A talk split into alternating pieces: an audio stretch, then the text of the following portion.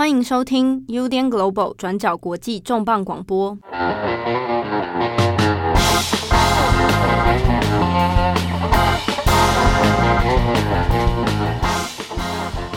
Hello，大家好，欢迎收听 UDN Global 转角国际重磅广播。我是编辑七号，我是编辑惠仪。今天这个重磅广播，我们要来帮大家来回顾一下香港这半年来的一些重大新闻哦。那从去年的反送中以来呢，其实转角国际其实做了不少相关新闻的追踪哈。那回想起来，去年真的的确对大家来说都是很难熬的一一年呐。不管是对于香港的民众来讲，还是对于转角国际的编辑台来说，其实身心的压力在紧迫的追踪新闻之下，其实都蛮大的。嗯，好，那今年度呃，其实有世界上各地重大的一些事件也是夹杂来袭哦。那有关于抗争的一些相关相关新闻呢，一方面因为受到疫情的影响，那群聚无法在外面进行嘛，哦，示威抗争无法进行的状态之下，抗争的力道气势似乎有一点点比较减弱了。那加上六月三十号通过的所谓港版国安法之后，那寒蝉效应以及后续的一些，不管是我们讲的白色恐怖、政治上的打压。还是寒蝉效应这样哦，其实已经很明显，在香港的社会氛围、政治氛围上面有这样的一个趋势了哦。那我想说，也借由这一个重磅广播的机会，我们来谈一下，从六月三十号，然后七月一号，那一直到现在已经接近年末了嘛。我们这半年来里面，香港的一些几个重大事件，我们帮大家再做一次爬梳跟回顾哦。那其实契机点还是在于说。在十二月二号的时候，所谓众志三子就是黄之锋、周庭还有林朗彦，他们也已经被确定判刑入狱了。那其中黄之锋被判十三点五个月，那周庭判十个月，那林朗彦判七个月。照这个进度来看的话，因为中间是说不让他们保释嘛，嗯，那你可能这样预料起来的话，就是明年本来已经被延期到二零二一年九月的这个立法会选举。那在此之前，大概这个周庭和黄之锋都不大可能再出来了。好，那这个其实，在政治氛围上面，在社会运动氛围上面，其实都有很强烈的这一种压缩啊，这一种很让人窒息的的一个景象啊。那在判决的当天，就是二号晚上，他们要被送上这个囚车。的时候呢，其实那一天看到不少香港的新闻媒体、那社群平台都有一些相关的影片啊，那会有这个民众去自发性的送囚车。嗯，那在这之中，我看到很多人在喊口号，就是因为你囚车出来之后，其实也不知道哪一辆会是黄之锋，哪一辆会是周庭，甚至他们这是不是在车上都不晓得。可是大家都会拿着手机去打开他的手电筒，然后呼喊口号，这种口号就会喊说。学生运动无畏无惧，好，那甚至喊就是一天手足一世手足嘛。对，一天手足一世手足这样，嗯、那其实画面蛮，其实是蛮感人，又很又很不舍啦，哈。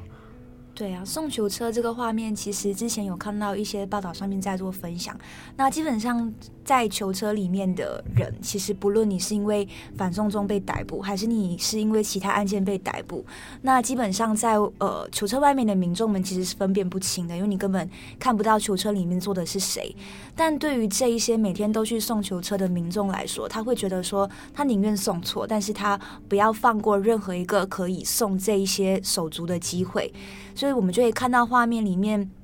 嗯、呃，这些民众呢，就会像七号刚刚讲的，会开着手机的后面的那个手电筒，就是为了可以让那个光，就是可能聚集起来，可以就是透进囚车里面，让囚车里面的人感受到说，外面是有这样子的一群手足，有这样子的一群民众是在给你鼓励跟给你支持的。外面有那个微光啊，因为他那个那个车窗是是看不太到的，对对，那有透过这个一点点微光的那种感觉。嗯对，然后或者是说，可能有一些假设说，囚车里面坐的是名人，那警察可能他就会呃手动去调一下，就是你囚车要开出来的时候，那边有个交通灯，就直接让它绿灯，那囚车就会直接通过，所以你就会看到说，大批的民众就会开始去追囚车，嗯，对，边追边喊，也是为了让里面的呃人，不论你是谁，如果你是手足，可能更好，就可以听到说他们的支持，嗯。我觉得也蛮感动的是，就会有像你刚刚讲，不论是年轻人或者是老人，那对他们来讲，只要可以送到囚车，他们其实就觉得说，好像心里来说比较舒服，也也会觉得比较蛮欣慰的这样，或者也觉得尽一份心力。嗯，对，因为我在二号晚上看到那个影片啊，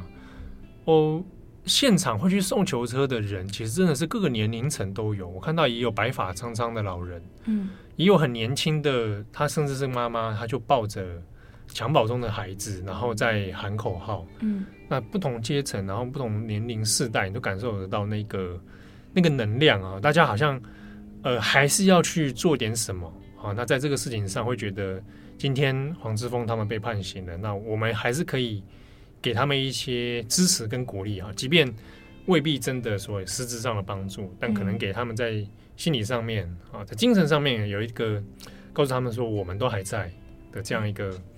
一个一个举动，一个行为啊，其实那时候看的时候也是觉得哇，呃，回想起来，当初从黄之锋二零一一年，嗯，学思明朝那个时候，那一路这样看下来，其实真的，我我一下子之间，我自己都有点无语，你知道吗？就是你看这短短短这几年，九年，嗯，将近十年的时间，改变如此之大，那香港的局势也是这样子急转直下，可是。你感受得到那个社会的能量，似乎都还是有有在存在啊。对，那今天我们节目里面这样找一起找编辑会议呢，是因为刚好其实去年反送中期间，会议有在反送中的现场嘛。我其实是在去年八月三十一号跟九月一号，我去香港，其实也不算长的时间，大概就是两天一夜。然后那个时候应该算是呃。到那个时候为止，运动也算是蛮激烈的，因为前一天是发生了八三零大逮捕，基本上就逮捕了周庭，然后还有一些议员们，所以隔天的时候就预料说，就是在三十一号那天会有一场大型的示威。那一天如果我没记错的话，好像是警察第一次出动，呃，有燃剂的有燃剂的那个水炮车。对对，然后晚上其实就是太子的警察在太子站无差别攻击事件。对，是情绪。非常高涨，而且很惊险的几次呢。对，我觉得我那一次是很让我感受还是印象很深刻，因为那时候我是透过一个。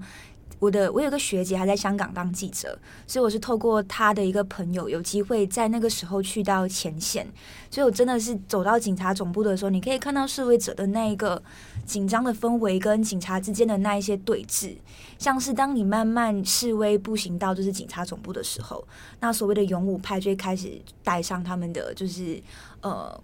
防毒面罩，呃、对面罩，然后相关的装备。对，就会开始慢慢，然后闪阵也会开始一个一个开始慢慢准备了。像是他们在带这些装备的时候，是不要让外人看到他们自己的脸的，对，嗯、是要保护他们自己个人的。嗯、到后来，警察一发一发的催泪弹开始打出来的时候，你会很明显感受到所谓双方的的武力不对等，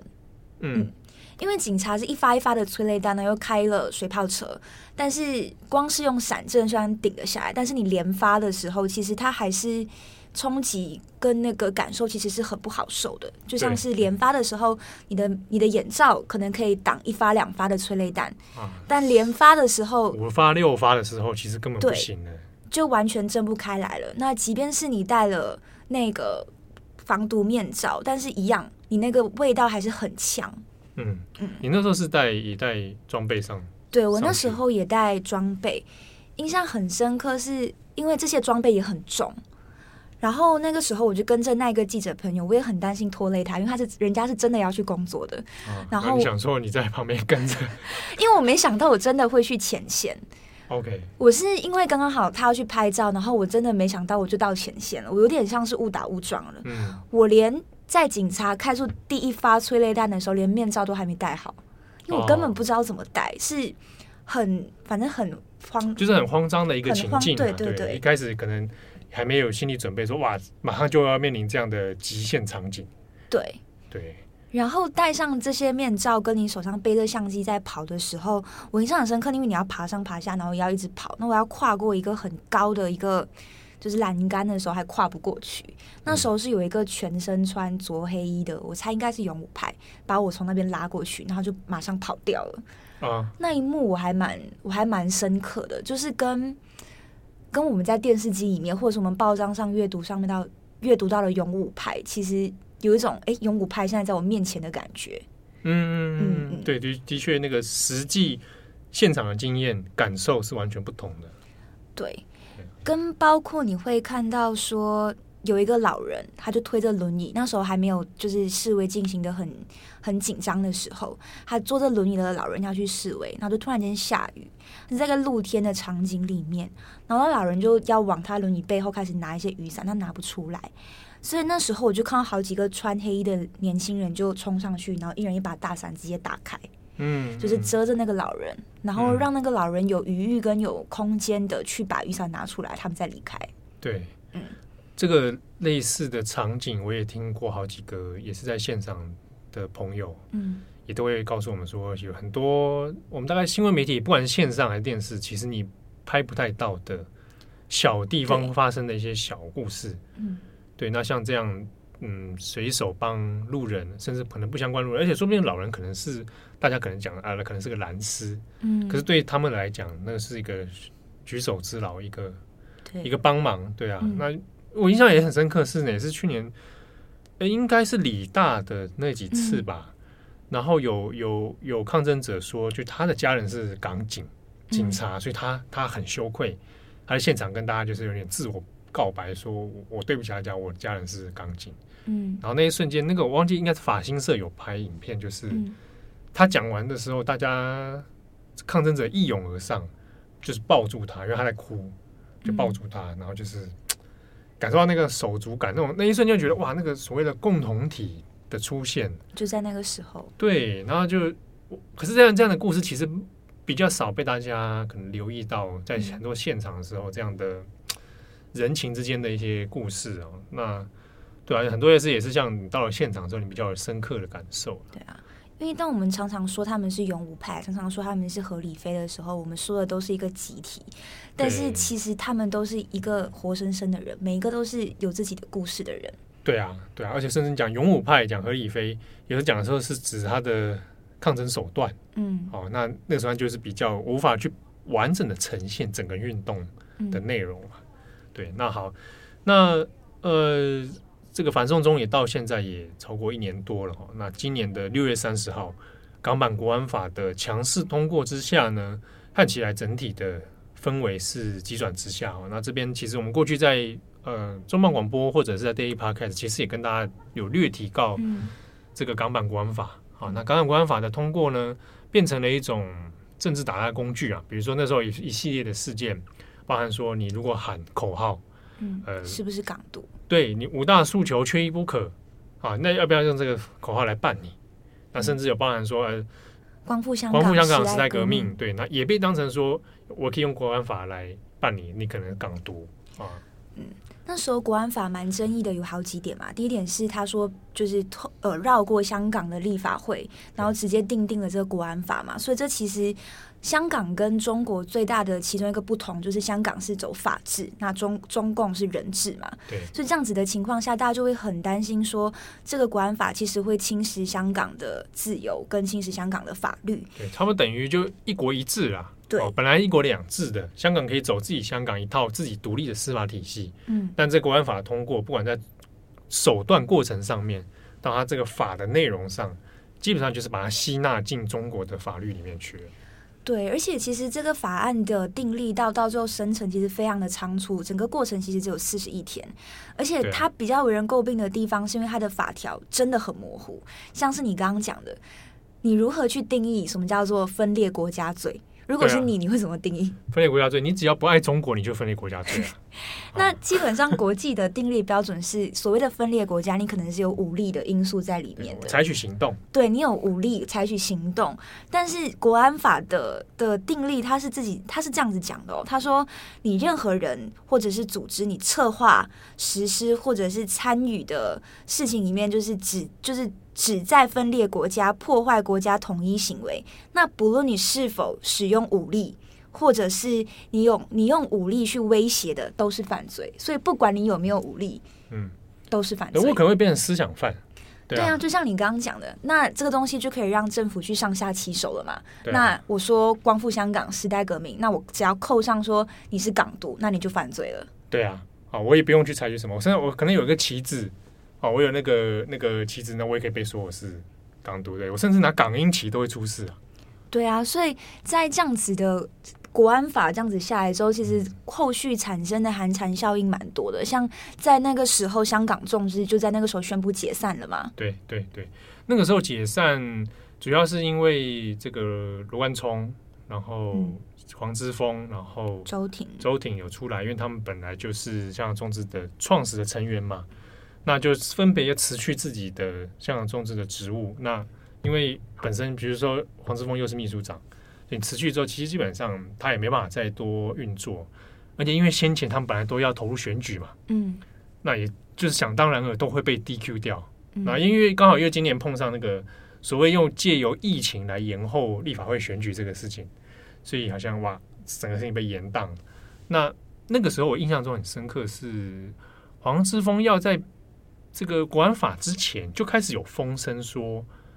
国安法的那一阵子，六月底七月初黄之峰会被抓，然后有几个名誉人士，包含王丹，都会透过自己的脸书放消息说啊，接获相关有利人士或者。得到什么内情？嗯，就是黄之峰马上会在国安法通过的前后，要么之前，要么之后，就拿国安法来办他。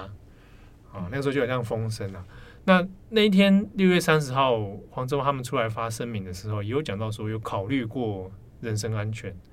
嗯，对啊，也是说，哎，有很多热心人士都有私下来警告，说你马上就要可能就会被拿来祭旗了啊，马上就要拿来。办理了，所以可能要考虑一下后续的出路。对啊，因为这个国安法它的法律定义真的是讲的，就是太过 general，太过模糊了。更包括它其实好像，你如果严格来说，国安法是适用于全世界的任何人，政府中共政府是可以跨境去抓任何一个要分裂中国的人。对对，而且事实也证明了，他的确在国外干这种事情。对啊，就就大家大家我们所理解的法律常识，在这个地方是不适用的。嗯，我们是会觉得说啊，奇怪，法律应该有一些它基本的适用的范围，适用范围，它基本的法治过程哦。那但这一点在中国逻辑里面，它是它是很吊诡的。它今天是可以用人治的方式来处理这个法治，对啊，所以我们才会觉得说啊，好，即便你今天真的有所谓颠覆国家的问题，好了，嗯，好，那因为这个这样的行为在很多国家当然都是会有入罪的可能了。但你要有一个公开透明的，而且明确的法治基础嘛，跟审判过程，啊，那你才可以说啊，这个人可能真的是颠覆国家，比如说他已经准备了炸药啊，干嘛干嘛干嘛之类的。好，可是在中国这个地方，他就是没有公开透明，好，没有一个合理公正的审判程序，那说办就办，所以才会有这么多的争议啊。那特别是对于曾经历经过英国殖民统治，然后历。历经过这样曾经一个有所谓的自由民主法治的国家，对，不是的国家的的地方啊，的香港的香港，对，然后糟了，这个这个会议要被官法办理了，可恶啦，可恶，那个已经回归了，没办法，那个已经回香港已经回归了，香港已经政权转移了，对对对，他就是嗯，好，那对啊，所以在这种状态下，我们所认为的法律法尝试，其实并不适用于国安法啦，哦，他今天政治红线、法律红线要画在哪里是？的确是随着政府的高兴来使用的。我觉得很有可能就是越模糊，所以会让越让人恐惧。当你越恐惧的时候，你就越会去做所谓的自我审查。我觉得这个就是可能他要达到的其中一个目的，像是包括可能新闻媒体、新闻自由也是。那国安法公布出来，我们都知道说香港其实也是所谓呃很多外媒进驻的一个的一个地方，基本上都是亚洲，他们都会在亚洲的香港设立这样子的一个基地嘛。对。所以国安法的实施之后呢，纽约那时候不是有把。部分的人员就是分配到韩国了，分配到南韩了。对，想说去做这样子的人力的，就是分散。嗯，对啊，那个时候我记得还有台湾人想要呼吁，你说来台北吗？对对对对对，那个时候我当然看也是有点，呃，有有呃呃想法不错，但就是实物上面其实各家外媒他们有这些考量了。对对啊，他不见得要来来台湾，台湾 对他未必有真的是那个很强的吸引力。不过那时候那阵子真的争议很多哈，然后自己比较印象深刻，是因为后来罗冠聪就离开香港了，到伦敦了，到伦敦去嘛。那呃，我本来以为说香港的舆论或者很多舆台甚至台湾的舆论会笑他说啊，你逃走了。但我看香港，在我觉得很多人大家都知道为什么他要这么做，就是当然路线上面大家不同啊，然后有一些呃分进合击的这样的一个形式啦。嗯、那那个时候，如呃黄之锋也有被在问你为什么不一起走、嗯、啊？因为很黄忠自己也讲说，很多人叫他走啊，就是就像当年六四一样，在六四之前就有人说乌尔开西他们赶快要安排要离开了。嗯，那黄之峰也被问，就是那是不是一起安排就走？那黄之峰。的回答其实都始终如一，就是他不会离开，他还是会继续用他的方式留在香港，要来做，不管是奋斗，不然是他说爱香港。那这件事情，其实我那个时候看那个写这条新闻的时候，有联想起二零一七年的一月，那一年转角其实有访问黄之锋，黄之锋来来台湾，到台北，那时候一月十五号，二零一七年一月十五号。他住在士林区的某一间饭店，嗯，旅馆啊，哦，嗯，一个日本人开的旅馆，啊，士林区啊，靠近所谓天母一带，嗯，好，那那年我们后来就是在一个机缘安排之下，当然就是在他要去受访的电台那边，那我们就合作，就去同步在做采访。那那个时候，但呃，那篇专访还我们在网站上还有，大家有兴趣可以找来看。那天他其实其实大迟到。嗯，迟到的原因是我们那时候开始想说，可能是因为重要人士啦，然后有怕有人身安全问题，所以可能有谨慎，对，谨慎一点。那后来有时候知道有警察帮他开开道，就是会有警车来护送这样子，然后送到那个目的地。后来王志峰是说很意外的是，他因为他是搭计程车，那同时会有一个随行的台湾的人员陪他，说搭上计程车，计程车司机问他怎么今天这么多警察？嗯，啊，前面还有警车要开道，后来来看说啊，是黄之峰，那那个那个司机北北就也是蛮逗趣的，就跟他说哇，黄志峰是大人物哎，哎，我是那个白狼统促党白狼的好朋友，我要赶快拍照拍给他，我要跟大家讲。然后呢，然 后然后黄之锋的话当下就当然跟他随行人员其实有点傻眼，就是一下子因为那一阵子刚好有发生有。统促党打人，嗯嗯，人身安全事件，然后白狼的儿子有去也是这种抗议啊，然后就是发现一些人身安全问题啊，所以反正当下有点害怕说，说哇，那那那这一辆车可以吗？哦，但是司机其实保持着交朋友的心态，他反而很开心，就是可以跟他载到大人之风，对他载到大人物，载到一个新闻人物，好像也是蛮兴奋的。但那时候旁边随行人员想说，哎，要观察一下是不是。如果有什么不对的话，要 要跳车还是怎么样？应该是不至于啦。当然后来也就成功了到目的，他还也有合照，说他要传给我们的好 朋友统促党吗之类的。对，但但其实即便传了，其实也当然也不会怎么样，因为黄之锋的那个随行其实都还是有一些安全的那个照顾啦。嗯嗯。那那一次的访问里面有问到他说，也是一样，很多人问他嘛，就是。你要嗯，二零一七年那其实已经有一些呃，对黄之锋的人身安全以顾虑的问题存在了哈。嗯嗯，那时候有经历过鱼蛋革命啊这些等等，那他也有讲，就是他是反复说他不可能离开香港。他第一说他其实根本就没钱离开，没有本钱，没有资金。嗯嗯，然后大家都会讲他，你是不是 CIA 收买啊？你是不是美国？给你钱呐、啊，嗯、做这些事，你是不是英国特务啦？那一阵子很多蛮多这样子的一些假消息、假讯息。对啊，然后说的还有一个听到说他是海军、美国海军陆战队训练出来的间谍，各种说 说法，那当然还是会有人会相信嘛。嗯嗯，那王志峰也就很无奈，就觉得说，其实他根本也没钱出去，也没有想出去，他就用他的方式留在香港。那对比这样三年来，其实看出来，他的确也是做到，就是。他的理想，他的方针就是这个方向啊。他中间就是可能利用他的国际影响力去扩散议题，但他始终还是会回到香港本地，用他的方式再继续做战斗了。我觉得像他讲，很多人会骂他可能是港独啊，分裂国家，但我觉得他们自己其实都有一个很明显的没有，就是他们自己有一个信念跟理念，他们也会说，就是他们今天在做的这些游说，不是在所谓要香港独立或者是怎么样，而是其实最主要就是保持就是一国两制五十年不变的这一个承诺。对啊，其实讲的就是香港高度自治这件事情，而不是要从，而不是要香港从中国里面独立出来。对，好，那即便这样讲说，即便 OK 独立好了。好，那理想上我们在自由民主的社会，这些东西是可以讨论的，嗯，对不对？就是说，好，今天这个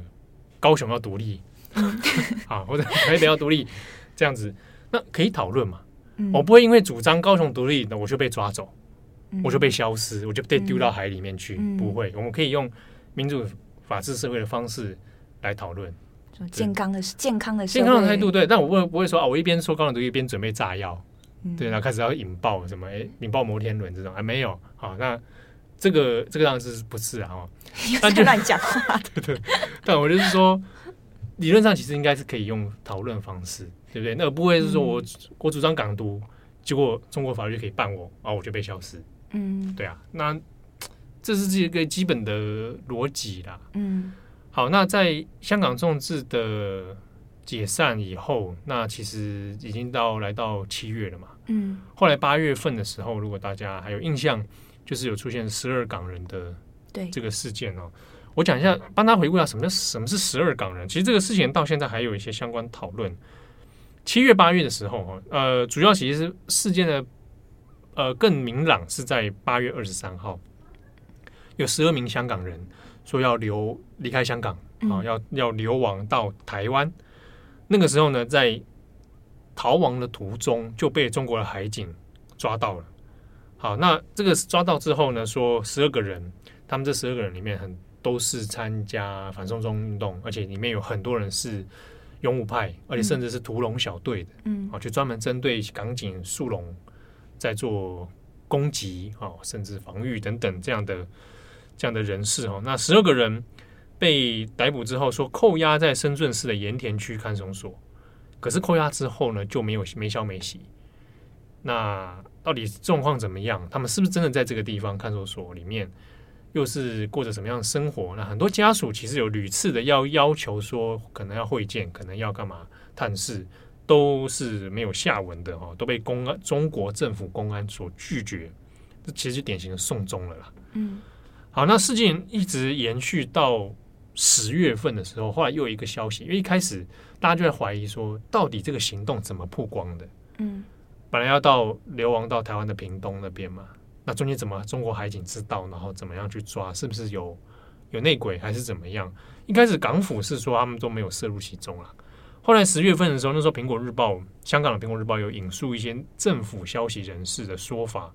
那有去查当时这个香港警方。在当二十三号的凌晨的时候呢，有紧急召，就是这个调派的飞行服务队来协助。嗯，那有派出这个定义机跟猎豹直升机，在那个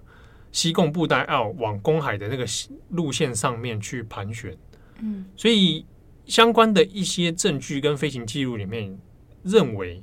当时港府港警这边是事先已经知情的。哦，那有一点点像是设局，等他们到了一个一定的位置之后，再把他们接诶、欸、交由中国的海警来抓，那这样这个人就会被中国直接带走到深圳这边哦。嗯、所以当时的这个说法里面有强调是说，第一，港府根本其实事前是有配合的，那也有知情，但是他们说谎。嗯，啊，第二个是那这个可能是一个设局，要让中国来出接手。十二港人的这个事件哦，所以这样的有点像是双方密谋来抓这个人。好，那他他可能一定程度上有达到一个政治的效应啊。好，那十二港人其实，在香港的讨论里面，还有很多人继续在做关注，包含黄之锋等人，他们其实还是不断呼吁是说关注十二港人。对，所以有一个社群嘛，关注十二港人，就说大家大家一定不能忘了他们，他们现在真的是被送终，而且不知道在哪里，而且以往的记录，中国人权律师啊。的各个说法，其实都知道，通常下场不会太好，嗯、啊，你的待遇大概可能会很多不人道的的这个处境啊。嗯，那一直到最近，刚好十一月底的时候，十月中十月底的时候，就有传出说被这个关押的十二港人有陆陆续续写信给自己的家属，那这个信也被公开了，就说他们就会写说啊，我现在是人被关在哪里哪里啊，关在这个盐田看守所，那现在日子过得怎么样？嗯、请爸爸妈妈不要担心。好，那这样的信就曝光。这个曝光之后，大家可能以为说啊，是不是十二港人过？其实还 OK，人身安全。但是里面有非常多疑点呐、啊。那些信里面，比如说，它会出现香港平常没在用的简体字。嗯，好，那有些家属说字迹很像，字迹应该应可能是本人的，但是用语不太像是，不太像说的话。对，比如说吃饭到底会怎么写出来？用吃还是食？食饭？对对对，所以里面有很多出现的是中国的用语，所以就觉得怪怪的啊。嗯、然后每一个人的内容信件内容大同小异，都说日子过得还不错，说睡眠很充足，饮食很正常，甚至睡到超过六七个小时以上，身体越来越健康，看看书，聊聊天。那大家觉得这个这个状况有一点不大像大家所印象中的看守所生活，怀疑到底这些到底是这个内容？对，这个内容可不好是一个蓝本要你抄的，嗯，对。那而且这个这个描述的生活内容未免过得太舒服了一点，就不像在见。对对，我必须说有些夏令营比这个还惨。对，那你是去度假吗？这怎么想都觉得怪怪的吧？嗯，对啊，所以很多人就怀疑说这些所谓的手写信哦。可能不是真的，又或者这个其实也常看的手法啦，逼你抄一个范本，然后就是让你家，就是让外界知道说，哎，你其实过得很好，但其实都不一定是真的。对啊，那甚至他那个内文内容搞不好是中国这边准备好的，嗯，好，那没有考虑到港语的问题啊，甚至他可能用了几个港语，可是用的又不够到地，不够到地。对，这个在很多像资讯站的部分有常发生过了，就是。台湾其实应该应该有的人若干看过，有一些资讯站文章哦，被攻击的那些文章，看就知道是中国用语。嗯，对啊。好，那这是十二港人到目前为止，其实也还是处于一个下落不明、状况不明的一个状态。嗯。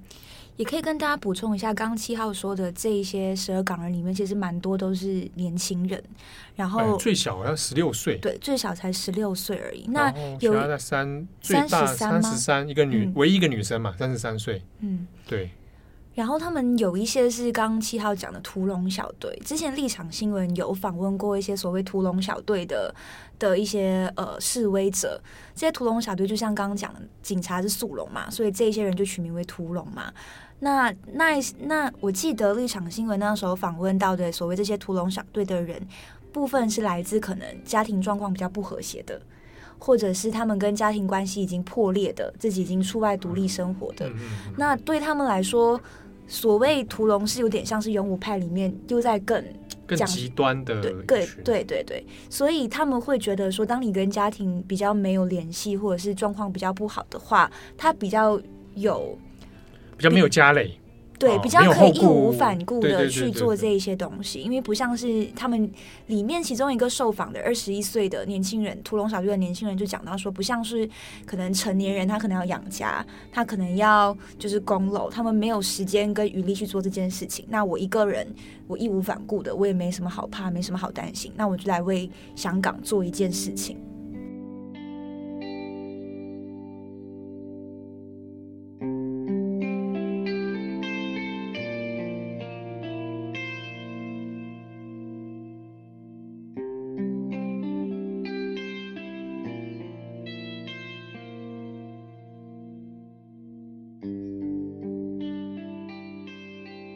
好，那其实除了刚刚讲的十二港人之外，今年的也发生了一件事情，就是立法会集体辞职的事情嘛。那其实这如果回顾来看的话，应该算是香港立法会历史上第一次的集体辞职。那民主派的议员们现在几乎在那边其实是没有在运作的状况。好，当时立法会的辞职事件就是主要还是以泛民派嘛。好，然后他们。集体的后来就离开了。当然，在舆论上面有很多不同的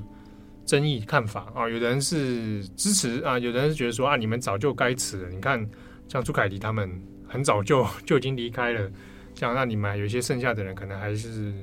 有的人觉得他们天真呐、啊，说继续留在体制内去做一些改变，可能还有效，或者是做一个忠诚的反对派这样子。那不同的说法哦，那当然就是路线上面各有考量啦。好，那只是说接下来的这样的辞职之后，那是不是立法会里面就只剩下了建制派？嗯，那看起来就未来上应该就是往这个方向发展吧。就是你看何君尧他们在那个时候辞职的时候多么开心，多么的。马上要说要接下来有很多的法案可以快速的通过了，嗯、然后要引进更多建制派的东西。那那未来下来很多相关的政策上面，是不是更加速了香港中国化？就可能可能让大家会蛮蛮绝望的。然后那但是即便他不辞职好了，他还是有可能就直接被被 DQ 嘛？他还是有可能会用各种理由被被消失、被离。脱离踢踢离开这个立法会，可能会变成迟早的事情。好，所以压缩的空间就是在这个状态之下，就越压越小。对啊，那之中有一些法案，恐怕也是挡也挡不住了。比如说有几个之前很早以前，呃，像学民思潮他们就有讲过的，比如说教育。课纲教育法的一些问题啊，那到近期也讨论就是通识法、通识课这个事情了、啊。去年香港反送中发生之后呢，就有一些所谓建制派的人就站出来说，一定是因为通识课的原因，然后你才导致说，就是这些课程的内容教坏了年轻人，让这些年轻人分裂国家，站出来就是抵抗国家。争论的点在于说，可以看到这呃近十年来香港的运动。里面其实会看到说，年轻人是成为所谓运动的主力的。不管我们看是二零一二年的反国教，或者是二零一四年的雨伞运动，甚至是去年的反送中，不管是你在呃香港街上，或者是你看报纸都好，会看到很多年轻的面孔，甚至是有一些可能是中学生。从他们的外观上面，你可以看到就是瘦弱的中学生，然后也站出来上街示威，甚至有一些勇武派里面也蛮多是中学生的。所以那个时候，大家就觉得说，你的课纲、你的这个通识课的内容，是不是成了这些呃教坏小孩子的主要的原因？这不是是不是让他们呃站出来反对了政府？这样，那基本上这个通识课是上什么呢？通识课其实是在二零零九年的时候成为香港的高中必修科目，在二零一二年成为香港中学生你进入大学的时候必须要考的科目之一。那对于一般的大众来说，或者是对于一般的中学生来说，他们会觉得说，通识课就是这些人的政治启蒙，因为通识课的内容其实是探讨的议题非常多元，包括会探讨说香港跟国际之间的关系，现代中国全球化，会选择用不同的角度去做讨论跟交流。那基本上考的内容呢，对于老师们来说，其实你的学生们的观点立场都不重要，重要的是支持你的观点和立场背后的逻辑、背后的论证是什么。所以你的价值观并不会影响你的评分标准，也不会影响你的考试及格或不及格。所以这个东西才会被认为是香港通识这十年课，呃，这十年以来非常重要的一个科目。好，那最新的状况就是通识课内容呢，之前呃就引发了一些争议嘛，因为政府就决定说要对通识课的内容就是大刀阔斧的进行改革。这一次的改革呢，就是在十二月公布了，然后就被外界啊，像是香港教育专业人员的协会骂说是政治凌驾专业。原因在于这次的改革有几个重点。第一是他要培养学生们正面的价值观，包括你的国民身份认同，你要学习国家发展。第二呢，他删除了一半课程的内容，然后第三，他提供所谓内地考察的机会。但是这个东西会引起讨论的原因在于说，香港教育专业人员协会就是说，他们其实在两个月前有向教育教育局提供最后的报告，也有提出一些建议，但是这些建议都没有被采纳，甚至到最后教育局公布出来的版本是跟原本建议的版本互相矛盾的。那他这一次的改革还包括了你会可能控制。呃，教科书的教学内容，或者是考试跟评分的标准，那就是降低了通识课在可能中学生课纲里面的一个重要性。那他认为说，你其实就是希望你的你的人民，你希望这些中学生成为政治文盲嘛？那你成为政治文盲之后，就不会再跟政府去做多余的抵抗。所以这件事情现在是在香港社会引起蛮大的讨论的。其实不只有这一次大刀阔斧的改革，其实更早之前，教育局就已经介入了呃通识教育。大概在去年的时候，香港教育局呢就推出了所谓的咨询服务，就是呃你可以鼓励就是出版商把你的课本拿来送审。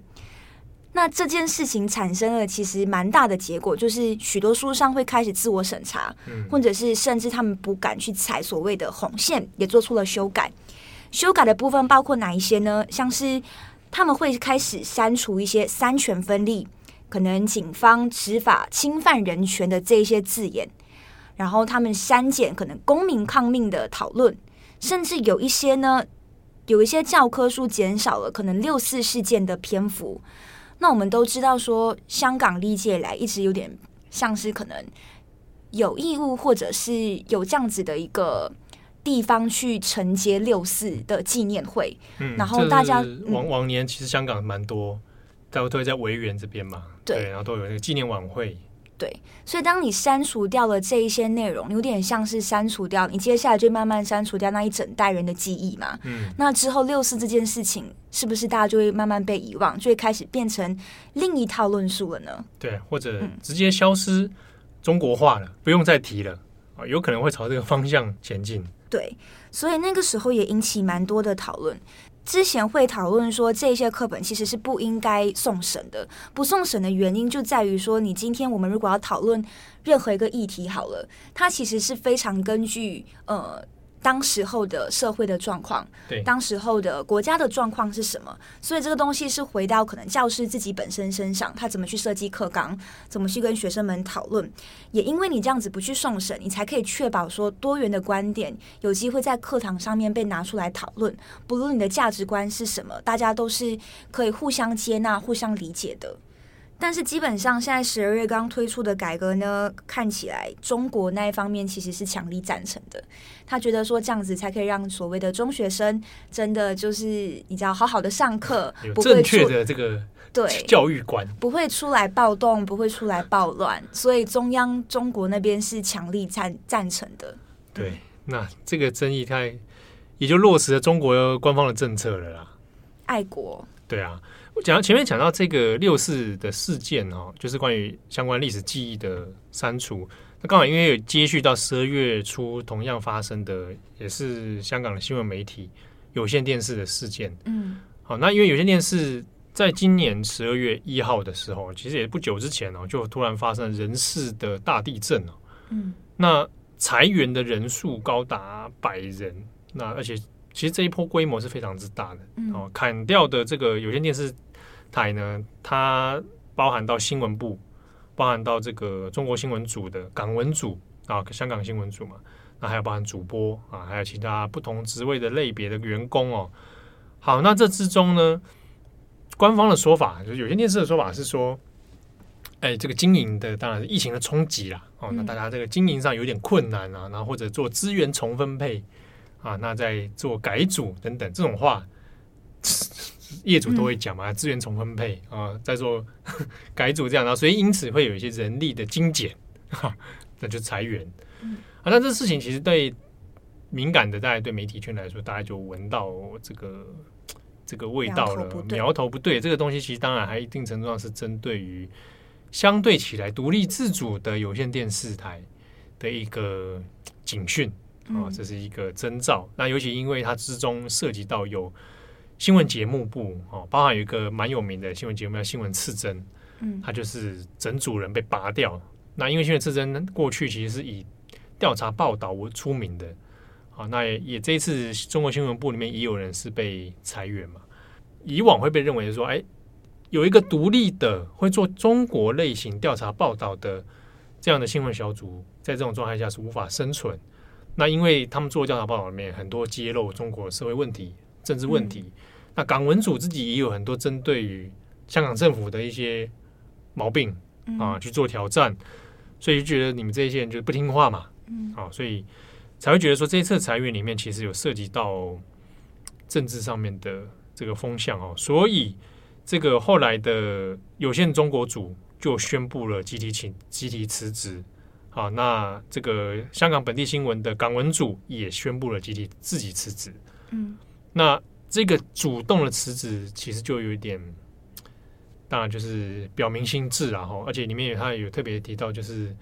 宁化飞灰，不做浮尘。其实也是知道那个政治意图。我宁嗯嗯，与其等到你来把我裁掉，啊，不如我自己走的漂亮一点。嗯对不对？其实也觉得蛮可惜跟心疼的，因为其实有这样子的一个调查组，就是在中国去做这样子所谓的调查报道是非常非常重要的。对对对，因为我们知道习近平上任之后，所谓进入中国已经进入所谓的调查报道寒冬，应该不能说调查报道，媒体寒冬。对，寒冬，冰河时代啊。所以变成说很多的国内的报道，其实在中国自己是没有办法去做，或者是记者的本身的生命安全也是会受到威胁，或者是做。做了你会被删除，你会不被刊登。但是有这样子的一群记者，还愿意为这样子的东西去努力去做的，但是又发生这样子的事情，对啊，不知道未来的状况到底会不会有好转的机会？我看起来是很难哦，尤其是现在香港媒体上面，真的是一步一步的侵蚀啊。那那比如说以辞职事件来讲，那这个有限有限的中国组助理采访主任黄丽萍，嗯，他自己有几页有特别讲到说。因为这里面有很多组，比如说像调查报道，嗯，或者做中国组的，本来就人手不足了。你任何砍掉一个人，他节目根本就是没办法制作啊。这我们大家其实做媒体很多，大家都心里面都能体会。那那事前又没有针对员工做任何的沟通，直接信封下来就是要裁员，大家当然会很不满了。这根本就是就就是一个独裁命令嘛。所以没有在沟通之下就就把它裁掉。所以他也讲是说。过去在前阵之前疫情的时候，他们还有人愿意去留在武汉做相关的报道，好像也是那时候也是香港少有的记者在武汉做对对对对对对对，然后就大家觉得说很卖命，而且他甚至有时候是没有办法知薪的，他那个薪资延期或怎么样，或者各种很极限的状况下，他拼命的还是把报道生出来，然后去做很多的调查，那冒着很多的风险，那所以。这个黄丽萍还讲说，他们其其实比很多人都更加努力，可是公司是没有看见，也没有重视你的努力的。那这个裁员来说，基本上他没有要重视所谓的新闻专业啦。嗯，好，那这个事件后来，当然很多民他香港民众是很支持他们集体辞辞职的，就支持你们离开。那同时，我很多民众是选择用我再也不订阅，我不要再收付费收看。有些电视了，来表达抗议。对，那这个地方是在讲，跟大家讲说不大一样，是因为他们有线电视它是要付费收看哈，不是无线台。像台湾过去讲那个无线三台嘛，那第四台是要收费。嗯、对，那所以有线电视它在这个状态之下，很多人用这个方式去抵制，就等于是抗议啊，抗议说有线电视你今天也变成了为政府啊或者因为政治因素考量而做的很多种种的举动。那之中就开始有出现一句话叫做有线电视。亚视化，好，那这边提到亚视，就亚洲电视台，嗯，过去也是在香港，其实很知名啊。前身是那个立德电视台，那英呃英国的公司，母公司在英国，那香港的第一间电视台，后来辗转变成亚视。亚视过去也是被当成说是，哎，毕竟它是前身是有英国的这个色彩，还有独立作业，而且有编采，然后算是一个可能在六零年代、七零年代是一个。象征啊，哎，香港一个独立运作的媒体这样子，那也是付费收看。那过去像九零一九九零年那一次，跟九三年都要针对这个六四的报道，好，那要要做一些相关的采访或者相关的专题节目。嗯、那雅思过去就曾经有因为高官的压力，就说那东西不要播，好，或者什么东西不要放等等，那中间就有。也有引起过雅士有人就是集体辞职，嗯啊，当时还被做叫做雅士六君子啊什么啊，为了一些就政治因素的关系啦。可是后来因为当然雅士晚期是因为经费营运的一些各种问题哦，那就也也就消失在这个媒体舞台。但是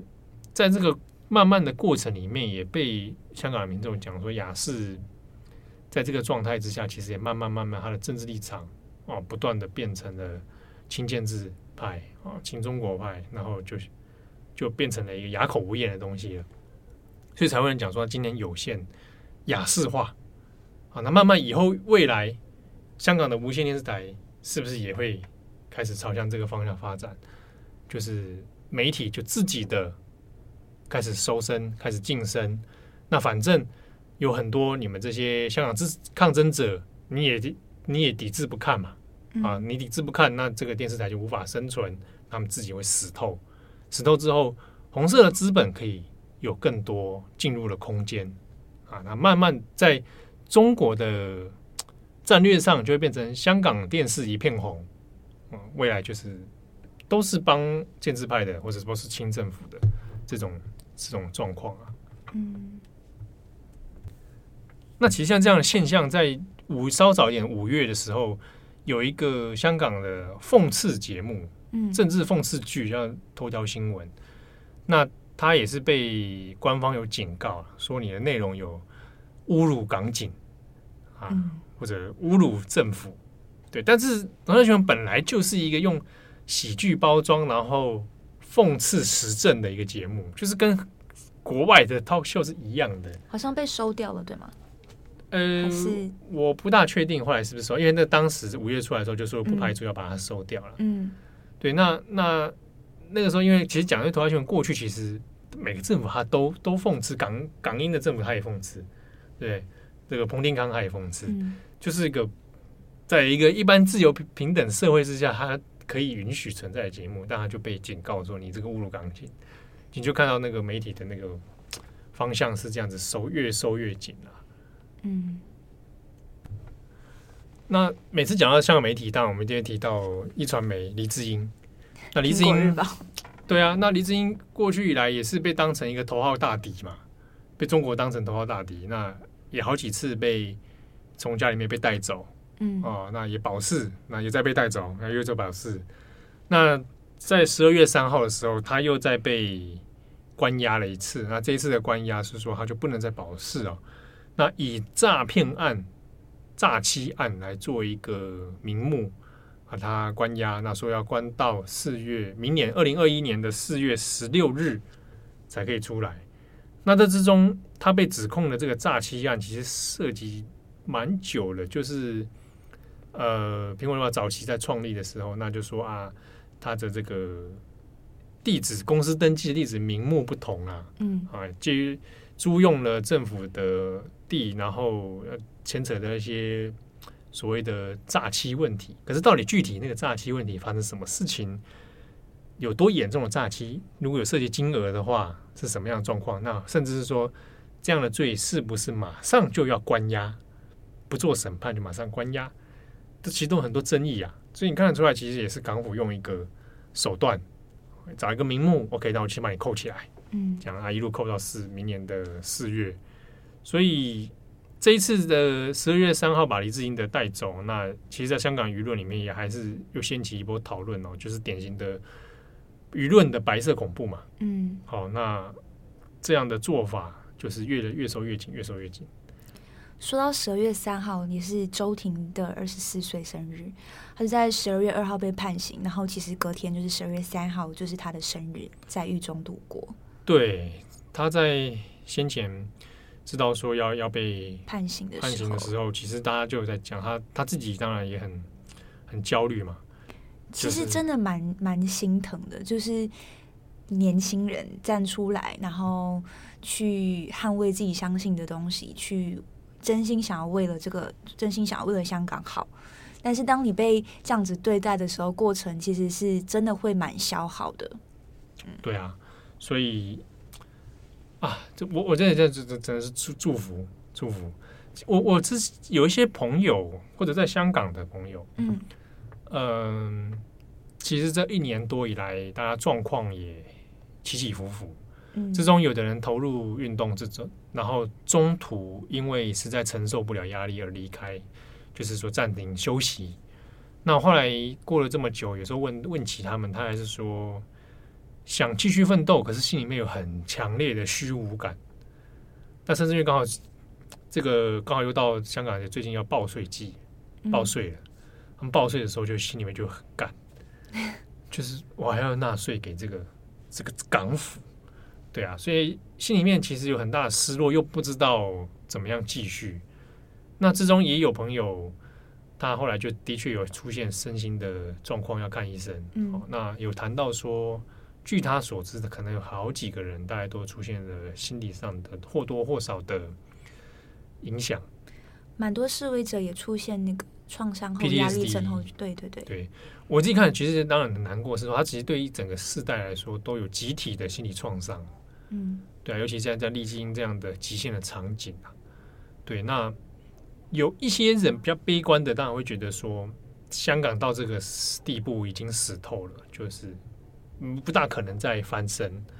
那有一些比较乐观的说啊，其实像过去台湾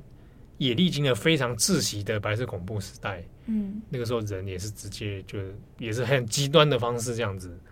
那台湾走过来了，哦，那也达到了一个民主转型的这样的成就。那也很很希望说，哎，香港也不要放弃希望哦，也有一个。希望可以存在，然后未来说不定真的还你有留着一口气，还有可能可以看到这样的一个变化。嗯、我觉得虚无感是真的蛮应该，真的就是真的蛮重的。从去年香港反送中，可以从他们的口号上面也可以知道，说从一开始香港人加油，到后面香港人反抗，到最后是变成周子的事件之后，就变成香港人报仇，就是这一些口号的演变跟香港人自己的情绪的。变化，我觉得带给他们自己的压力跟创伤是很大的。对，我那时候还有听两个台湾朋友在讨论，其中一个台湾朋友他就说，不知道假设如果有一天台湾也发生一样的事情，台湾的年轻人会不会像香港的年轻人一样挺身而出？然后另外一个台湾人就是回复他说，任何一个国家不应该。有一个年轻有有年轻人需要像香港的年轻人这样挺身而出。如果他是一个健康的、安全的国家，啊、我就那那个瞬间听到的时候，真的觉得好好难过、哦，其实很很哀伤啊，对啊，真的很哀伤。其实应该说，在反送中前，我也没想过，哇，香港这团结力量之强。我比如说，以以社会运动，全世界各地的社会运动来说，香港反送中那个东西非常的特殊。尤其这一次是五大台嘛，对。它的调动，它的这个整个行动，资源的串联，对，然后我觉得它非常非常特殊，可是必须好好好好作为一个借鉴，作为一个研究的，对啊。对，那你说等到台湾真的有一天，哇，很不幸我们也面临的一样状况，会不会真的大家挺身而出？我我觉得很难讲啊，很难讲。有时候真的到了临到那个极限的时候，说不定。希望不要这样，就希望我对对对，我也希望对对，就是就 是就是相濡以沫不如相忘于江湖，对不对？就是我也不希望就看到那一天，那真的是恐怖了，对啊。嗯、那那那有一些朋友，台湾朋友也是，比如说我们读者有时候也会有回馈，每次看到我们香港文章的时候，都会回馈说啊，好希望能够做点什么，去帮忙什么，嗯、那又不知道如何下手。那当然，除了一些。实际的资源哦，比如说你可能知道一些，哎，可能黄店你可以去消费支持支持，那可能有网络订购之类的，打听一下哪些黄店，或者比如说台湾有保护伞嘛，对不对？像类似这样机构，那我想还有一种方式就是说，你持续关注议题，嗯，去分享议题，去讨论，去思考，其实一定程度上它也是一种资源。我也觉得是这样，你要就是。是很有可能会麻木，但不要让这个麻木的感觉就是这样子，就是持续关注，因为我觉得每一份关注到最后都会变成是每一份非常重要的记录。对，那节目最后我们想要分享一篇文章哦，那其实是有名的立场姐姐啊，她现在已经不是记者了啦。对对对对，有名的前立场姐姐，嗯，何桂兰她所分享的一篇，她在脸书上贴文了。那这一篇贴文其实是针对十二月二号晚上。送球车的事件，那说他有一个朋友拍下了一个影片，大家在追这个球车哈。好，那在同步他分享的影片里面呢，因为有很多人去送球车嘛哈，那你文章就讲到说有这么多的送车师，好，他们像蚂蚁一样团团的围住车子，然后高喊着车中人的名字。那但车中到底是谁，其实也不晓得。当然可能你不管他是谁嘛，就可能会喊黄之锋，可能喊周婷。好，那也会喊口号，撑手足，撑到底。那一路这样去追那个车子，好，那个影片的画面其实蛮，我我觉得蛮感人的，就大家追着那个车子在跑。那这之中，他写了一些贴文，那因为本人不方便透公开借由这个何桂兰来分享。那这边我们来帮大家读一下。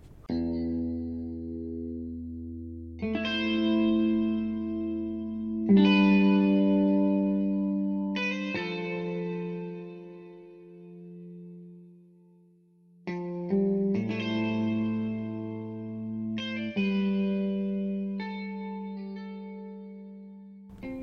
怎么追得过车？一切像其他一切一样徒劳。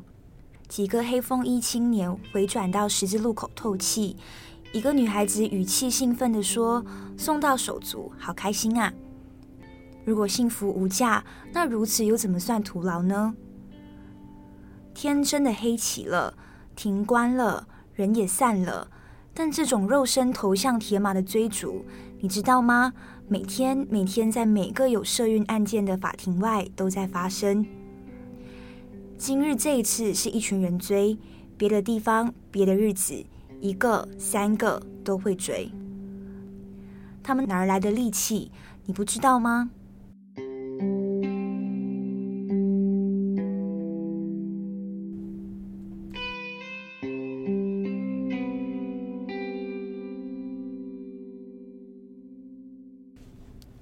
好，那感谢大家今天收听我们的节目，我是编辑七号，我是编辑惠仪，我们下次见，拜拜，拜拜，香港加油。